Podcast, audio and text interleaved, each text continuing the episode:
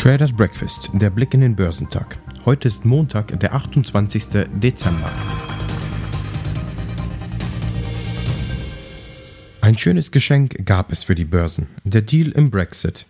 Die EU und Großbritannien haben nach einer sehr langen Zeit endlich einen Deal gefunden, der für beide Parteien spricht. Viele hatten gar nicht mehr an einen Deal geglaubt, deswegen kam er umso überraschender. Der Austritt aus der EU war für den 31. dieses Monates geplant. Die Aktien legten in Asien am Montag zu Beginn der letzten Handelswoche des Jahres 2020 leicht zu. In Japan legte der Nikkei um 0,56% zu. Südkoreas Kospi stieg um 0,36%. Die Aktien auf dem chinesischen Festland legten bis zum Nachmittag zu, wobei der Shanghai Composite um 0,3 und der Shenzhen Component um 0,4% stiegen. Der Hang Seng Index in Hongkong nahm nur geringfügig zu. An der Wall Street ging es bergauf. Der Dow Jones schloss rund 0,4% im Plus bei 30.129 Punkten. Der marktbreite S&P 500 stieg um 0,1%. Nur der technologielastige Nasdaq 100 gab etwas nach. Die Anleger zeigten sich relativ unbeeindruckt zu dem Zeitpunkt vom Veto von Präsident Donald Trump gegen das vom Kongress beschlossene 900 Milliarden schwere Corona-Konjunkturpaket. Präsident Donald Trump unterzeichnete ein massives Coronavirus-Entlastung und Regierungsfinanzierungspaket in Gesetz am Sonntag, Tage nachdem Washington in Panik geriet, indem er vorschlägt, er könnte sein Veto gegen das Gesetz ausüben.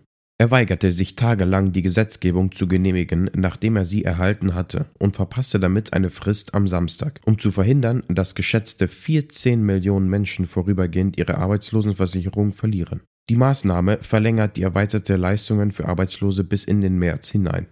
Aber es wird erwartet, dass Millionen von Menschen eine Woche lang Leistungen verlieren werden, die diese Menschen aufgrund von Trumps Verzögerung bei der Unterzeichnung des Gesetzes erhalten. Arbeitslose Amerikaner, die berechtigt sind, einen wöchentlichen Zuschlag von 300 Dollar zu erhalten, werden das zusätzliche Geld auch später erhalten, als sie es hätten tun können. Top-Performer am Dow Jones waren Visa, Intel und Procter Gamble. Im S&P 500 überzeugten Fidelity National Information Services, Global Payments und KLA Tencor am meisten. Im technologielastigen NASDAQ 100 legten KLA Tencor, Tesla und Lam Research die beste Performance hin. Die Hoffnung auf ein Last-Minute-Brexit-Abkommen trieb den DAX am Mittwoch um 1,3% nach oben. Es war der zweite Gewinntag in Folge.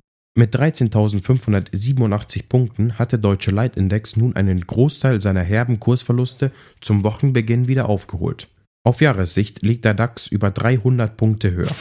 Die Aktie des Chipanlagenbauers Aixtron ist am Mittwoch auf einen weiteren Höchstkurs seit April 2018 gestiegen. Allein seit Anfang November belaufen sich die Gewinne auf fast 50 Prozent. Seit Jahresbeginn steht ein Plus von fast 70 Prozent zu Buche.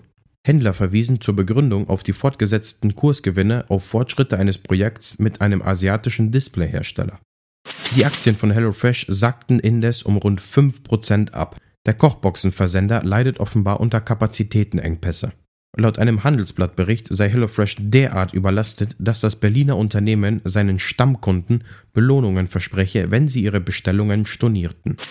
Die Reederei Hapag-Lloyd hat für rund eine Milliarde Dollar sechs Containerschiffe mit einer Kapazität von jeweils mehr als 23.500 Standardcontainern bestellt. Lieferbeginn für die Schiffe, die sowohl mit Flüssigerdgas als auch mit einem konventionellen Treibstoff betrieben werden sollen, sei im April 2023, teilte die Hamburger Reederei am Mittwoch mit.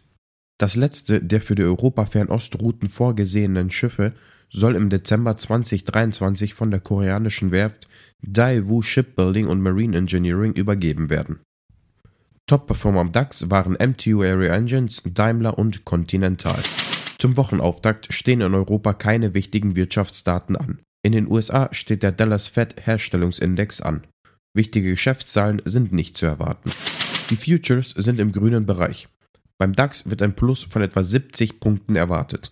Beim Dow Jones rechnet man mit einem Plus von 30 Punkten und beim S&P 500 mit einem Plus von 10 Punkten. Beim technologielastigen Nasdaq 100 wird ein Minus von etwa 30 Punkten erwartet.